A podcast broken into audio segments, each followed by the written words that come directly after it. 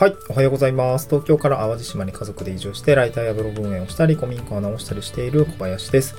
今日はちょっと文章力の話ですね。僕も副業から始めて、ウェブライティング、ウェブライターとしてお仕事をいただくようになって、まあ、文章力について、まあ、勉強に充てる時間も結構増えました。まあ、なので、ま今後も文章力については、ま今も書籍を読んでいたりとか、まあ、普段の出来、普段の暮らしからあの少し意識しているようにはしているんですけども、まあ、とはいえ時間がないなというふうに感じているところもあります。ま、なので今日は時間がないからできること、文章力を隙間時間でアップする方法ということで、まあ、個人的に意識していることですね。ちょっと時間がないんだけれども、できることはないかなっていうところの視点で今日は、あの、まあ、スキルアップ、文章力アップっていうところをご紹介をしたいなと思います。はい。で、前提なんですけど、時間がないので、あの、工夫しないといけないなというのは当たり前なんですけど、まあ、工夫の仕方、なんかその、睡眠時間を削ってなんかするとかだとやっぱちょっと続かないですし、僕の子供たちもやっぱり体調崩す。最近だとインフルエンザも流行ってきて、いつかかるのかドキドキしながら あの、子育てしているとこではあるんですけども、まあ、前提として、まあ、今ある暮らしの延長で、あの、勉強していくっていうやり方で、あの、今は落ち着いています。うんで、先に3つですね、その今ある暮らしの延長で学ぶ、その方法について3つほどあるんですけれども、1つが外出をするですね。外出をする。で、もう1つ、あの2つ目がながら、SNS の、まあ、レコメンドを意図的に狙うということですね。SNS のレコメンドを意図的に狙う。で、これ最後がながら聞きで学ぶということで、まあ、今ある延長でできることについて、あの、まとめてみました。うんまあ、文章力ってなかなか読書するとかも、あのめっちゃ大事で、僕も30分でも読書しようかなと思うんです結構大変じゃないですか。だから、こう なるべく今ある延長で、えー、勉強できる方法ないかなということで、それを3つまとめてみました。で1つ目の外出をするなんですけど、あの、まあ、よくこう、ウェブライターやっていたりすると、なかなか家を出ないっていうパターンが多いんですよね。まあ、リサーチしたり、記事書いたり、執筆、構成したり、あの構成作ったりとかだと、まあ、ずっと家にいる機会があるんですけど、まあ、なんかそれだったら結構ね、ガス欠になってきたりもします。そのインプット量が、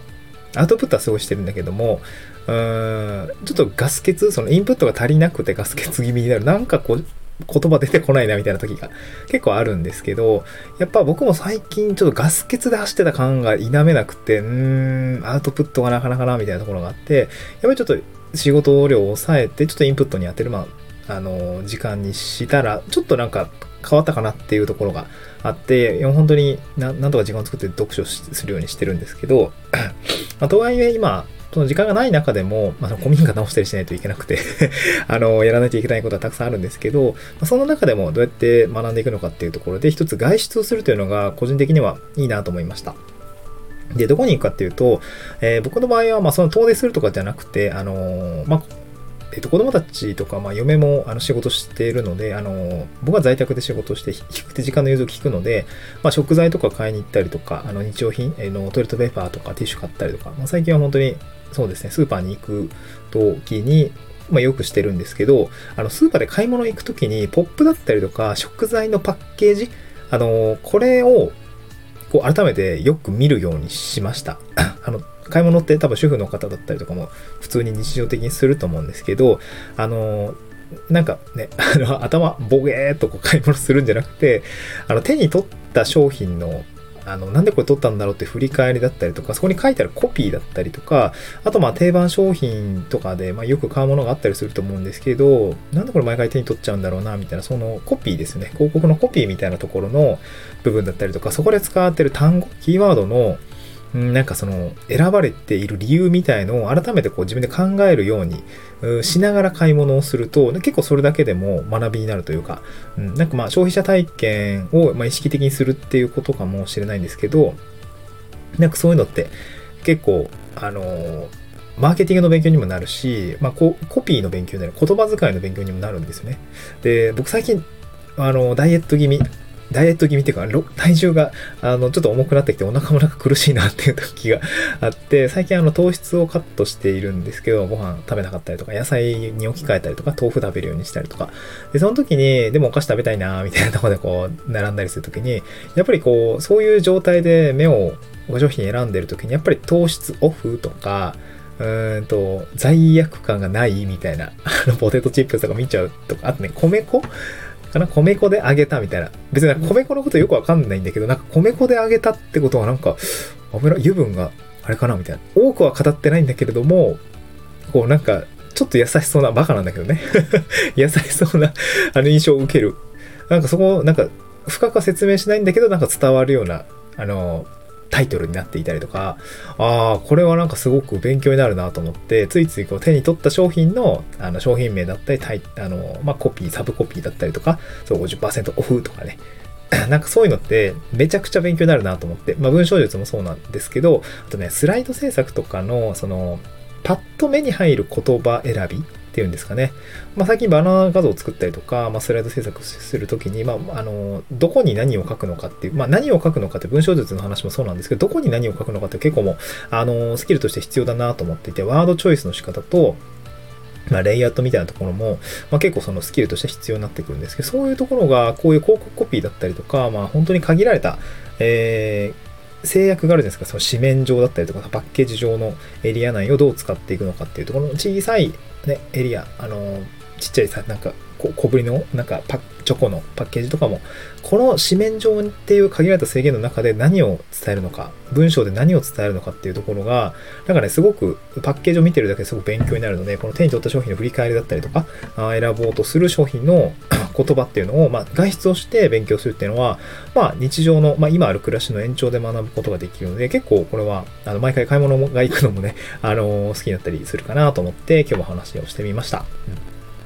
はい。二つ目ですね。SNS のレコメンド意図的に狙うですね。で最近の、ま、X だったり、Instagram だったり、レコメンド型アルゴリズムってすごいなと思うんですけど、自分がいいなと思う、まあ、いいねしたりとか、まあ、ついついこう視聴時間が長いものって、後からやっぱりこう繰り返し出てきたりとか、なんかそれ、その系統に関するものって出てきたりすると思うんですよね。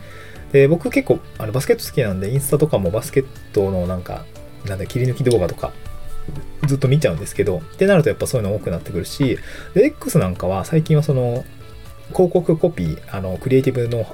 なんか素敵な、なんていうの、ものが出てきた時には、積極的にいいねを押すようにしてるんですよね。で、それどういうことかっていうと、その、まあ、さっき言ったワードチョイスですね。例えばメルカリの広告最近めっちゃおもろいなと思って、だからね、メルカリの広告で、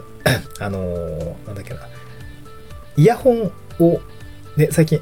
iPod? ん？iPod だっけ？違うな。えー AirPods か、とかを、まあ、ワイヤレスイヤホン僕も使ってるんですけども、あの、片っぽな、なくなっちゃう時あるじゃないですか。で、片っぽなくなっちゃった時に、あの、そういう時あるよね、みたいな。で、なんかそういう場面って多分、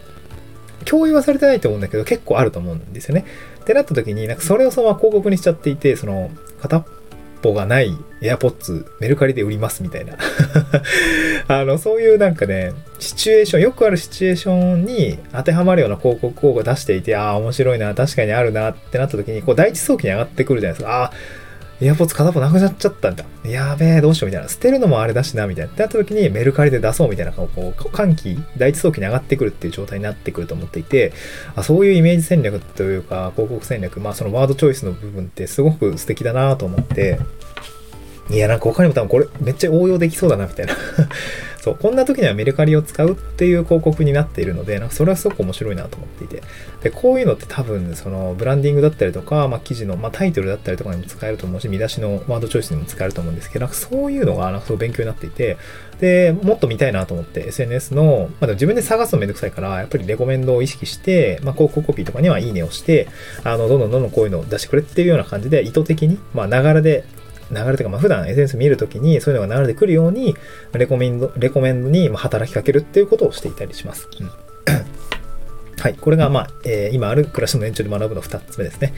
で、もう最後は、まあ、よくあることなんですけど、流れ聞きで学ぶということで、やっぱり Amazon Audible は僕最近対応してますね。というのも、古民家の あの、なんていうの、片付けがね、まあまあまあかかるんですよね。まあ、ずっともう、まあ、まあ、もう半日やるかとかね、3時間だけやるかとか、まあ、まあまああるんだけど、まあそれなりに時間があるわけじゃないですか。あと、嫁の実家に、まあ車で帰るときに、やっぱり小1時間だって、まあ1時間半とかやっぱ運転して帰るので、その時にやっぱり流れ聞きを使いますね。で、まあ、どういう本読んでるのかっていうと、まあ、結構その、ながら劇でも聞ける本ですね、あの、読んでます。で、文章術に関する本はいくつかね、あの、ありますが、やっぱりその、まあ、やっぱり、読み放題で、あの、追加でお金払うのも、まあ、ちょっとね、あの、まあ、気が引けるという部分もあるので、あの、なんていうのかな。読み放題プランに入っていて、あとはこ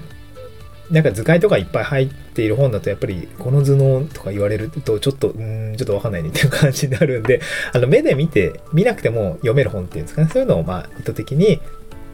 あの運転時間だったりとか作業時間で使ってます。まあ、例えばなんですけど、そうですね。あのまあ、読み、これからちょっと本を3つぐらいご紹介するんですけど、ながら劇で学べて、目で見て読まなくても、まあ、読める本ですね。1つ目は、あの、僕のバイブルにもなってるんですけど、20代の自分に受けさせたい文章講義、古賀文武さんの方ですね。えー、嫌われる勇気を書いている古賀文武さんの本ですね。これやっぱりもうめちゃくちゃわかりやすい。えー、というか、まあ、基礎基本っていうんですかね。これ、まあ、単行本でもかなり、あの、ボリュームとしてはコンパクトになってるんですけど、まあ、音声で読むと、まあ、結構なんていうの？あの あの、コンパクトにも、あの倍速で聞いたら結構すぐ終わるんで、このあたりはやっぱり20代の自分に受けさせた文章講義というのはめちゃくちゃやっぱり名言うなんで名著だなと思って、まあ耳でも繰り返し聞くようにしていますね。うん。結構最近は糸に板についてきたその開業の、まあ、人は目で見て読んでいるからその縦の開業とよん？縦の開業違う縦の圧迫感を開業でなくして、まあ、句読点だったり句点だったりとかで横の圧迫感をまだ鍵括弧とかですね。まあ、その特に、とにかく Web ライティングにおいては圧迫感をなくすために、あのー、しっかり余白を開けるみたいなところっていうのは、まあ、結構染みついてきていて、まあ、とはいえ他にもね、あのー、接続詞の話だったりとか、あのー、まあ、なんていうかな、まあ、小川美咲さん他にもね、あの取材執筆推敲、書く人の教科書って結構分厚い本を書いていて、これにも通ずることがあの結構深掘りされているんですけど、まあちょっとそれはね、あの、 Audible だと無料プランじゃないのでちょっと読めないんですけど、あの20代の自分に受けさせたい文章講義っていうのは、あの、無料で、あの、無料、無料っていうかその追加課金なしで読めるので結構おすすめですね。うん。で、二つ目が、これも結構あのポイントがあるのでめっちゃ読みやすいんですけど、デジタル時代の実践スキルウェブライティングってやつですね。これはあの、えっと、佐々木ゴウさんですね。ライター組合の佐々木ゴウさんの名著で、これもめっちゃレビューとかね、あのー、今日リンクつけてるので、あの、ぜひ見ていただければと思うんですけど、レビューがめっちゃ多くついてて、いや、めっちゃわかるなと思って。で、これ僕らライターがよく使ってる PREP 法の進化版みたいなピレンパっていうのがあるんですけど、これをですね、あの、めっちゃ解説で、解説してくれてる本ですね。で、 PREP ってあの、基本的に、あの、なんていうんですか、あの、結論、理由、具体例、結論のその point、reason、example、point っていうような形の、まあ、まとめる本だと思うんですけど、で、これに、あの、ピレンパって言って、まあ、結論で、その前に P の後にインフォメーション、前提だったら補足っていうのを入れる。まあ、あの、記事の冒頭って、なんか前提条件入れないと、まあ、この単語は実はこうこうこういう内容でっていう、ちょっと一言がないと、そのまま読み進められない、その読者を置いてけぼりにしてしまうようなこともあったりするので、こうインフォメーションを入れようみたいな型もあったりします。で、その後に reason と example が続いて、で、実際具体例を出した後、あの具体策ですね、えー、メソッド。じゃあ、どのようにあの具体的に進めていけばいいのかっていう具体例の後に、具体的な進め方みたいなところを提案しようねっていうところが、あの、ピレンパでは解説されていて、まあ、そのあたりかなり事例があの豊富にあって分かりやすいんですけど、まあ、このあたりもかなりプレップだとさ、なんか若干荒いんですよね。荒かったりもするので、このピレンパに落とし込むと、まあ、書くことが、あの、分かったりもするので、まあ、書きやすいっていう感じですかね。で、個人的には、まあ、これにですね、あの、反論、反論処理、あの、とはいえ、まあ、これ鹿丸さんの 受け入れですから、反論処理で、あの、とはいえ、こうこうこうですよねっていうのを先回りして潰していくみたいな反論処理を加えてやっていくっていうのも、まあ、個人的にはありかなと思ってよく最近使ってます。で、さ最後、あの、プレーンパーのパーの部分ですけど、ポイントまとめがあるんですけど、その後にやっぱりコールトゥアクションをしっかりと意識する。っていうことで、まあ、アクション、最後にアクション、ピレンパーの、あ、A ですね。アクションが来る、えー、行動喚起っていうところで、えー、まあ、ここまで型に落とし込むと、やっぱり、うんと行動してもらえる、まあ、文章書いたときに、読者の方に行動してもらわないと始まらないので、まあ、そういうような意味合いで、あの、ピレンパというような方ですね。こちらをまあ意識するといいよっていうところで、これね結構やっぱ音声と読み聞きやすいんですよね。あの、特にこう、なんか図解で 指し示すってところもまあ多くはない。あの、図解で指し示すのは、あの、ザ・フォーマットっていう本があって、まあ、これ、あの、これも文章術の本で、これは書籍で読んでるんですけど、あの、結構なんか、型に当てはめて書いていこうみたいな趣旨の本なんですけど、ザ・フォーマットって言ってるだけでね、あ言ってるだけあって、これもあの、一応無料で、あの、 Audible で読めるんですけど、ちょっとね、あの、指示語が多くて、読みにくいかなと、これ書籍での方がおすすめかなと思いましたので、まあ、こういう型を覚えるんだったら、この、まあ、この Web ライティング、デジタル時代の実践スキル Web ライティングっていうピレンパの法則が入ってる本がいいですね。うん。今日概要欄に、あの、まあ、Amazon のリンク載せてますので、うち PR 案件で、PR 案件というか、あの、アフィリエイトリンクですけども、もし興味興味がある方については、ぜひこちらから、えー、無料体験してみてください。まあ、あとはですね、あの、最後3つ目ですけど、人は感情で物を買うっていう、これ、マーケティングに関する本なんですけど、あのなんか集客、こクライアントのこう集客記事を書くときには、この、なんていうの、ウェブライティングの、あの、さっきのピレンパで書くことが結構多いんですけども、あの、収益基準ってんですかね、あの、まあ、割かしセールスライティングに近いような部分については、この人は感情で物を買うの中のですね、あの、後ろ側にあるんですけど、あの、セールスレターの、まあ、型みたいのがあるんですよね。で、やっぱ人は感情でしか動かないよみたいな感じで書いてあるときに、その感情を書き立てるときに必要な、こう、フォーマットみたいなのがやっぱりあります。で、ピレンパだけだと、なんていうんですかね、SEO ライティングの、まあなんて言うんでしょう。うん基本的なこう結論から入って、みたいなところはできるんですけど、セールスライティングの部分、収あの収益記事の部分においては、やっぱりこう、うんまあ、アイアイドマだっけ パソナの法則か。だったりとか、まあなんかストーリーがあったりとか、あとはまあ、うん、なんか限定性だったり、あの希少性だったりとか、ああと価格ですね。あとなんかそうそういうなんかまあ古典的なセールスライティングの部分のあの要素をなんかね記事の中に入れか入れ込んだ方がやっぱ制約しやすいかなと思うので、まあ、そういったものを学ぶんだったらこの、まあ、マーケティングの要素が多い人はか人は感情で物を買うっていうもののあの文章フォーマットを使った方が個人的には結構よく書けるかなと思っていてこの、まあ、えっと えっと伊勢光一郎さんですかね。えー、この方の、えー、書籍が個人的にはすごく読みやすくて、まあ音声でもかなり読みやすいかなと思っていて、えー、よ、良かったかなと思うので、ぜひ、こちらも、まあ、リンク今日載っけておきますので、まあ、ぜひ、手に、手に取ってというか、あの、まあ、まあ、無料で聞けるので無料体験だったら、えー、っと、そちらの方が良いかなと思いましたので、ご紹介をさせていただきました。はい。だいぶ長くなっちゃいましたね。まあこんな感じでまとめると、時間がないからできること、文章力を隙間時間でアップする方法ということで3つご紹介をさせていただきました。1つ目が、えっ、ー、と、何でしたっけ？えっ、ー、と、外出する。外出するですね。二つ目が、あの、SNS のレコメンドを意図的に使う。うん、で、最後三つ目はオーソドックスなんですけど、ながら劇で学ぶということで、まあ、作業時間を勉強時間にするということで、Amazon Audible ちょっと活用していくということでした。えー、Amazon Audible については、あの、今日概要欄にですね、おすすめの書籍、まあ、ながら劇でも聞きやすい書籍のリンクですね、アフィリエイトリンク入れてますので、えー、気になる方はこちらから無料体験して聞いてみてください。で、えー、個人的になんですけども、あの、ライター向けにはですね、あの、僕自身も、ちょっとクライアントさんの、あの、ウェブライティング講師をしているときに、まあ、まあ、ある程度なんか整理できた内容があって、あの、音声講義ということで、もちろん無料で聞けるんですけど、あの、駆け出しライターへ送る受注率を上げる応募文の作り方っていう放送をですね、あの、なんか40 48分ぐらいの 音声講義みたいなのを撮りました。まあ、あの、まあ、セミナー前だったんで、ちょっとその、下準備というかリハーサルというか、声出しのリハーサルみたいなのをしたのを、まあちょっと今無料で出してるっていう感じで、あの音声講義ですね。これまあ一応、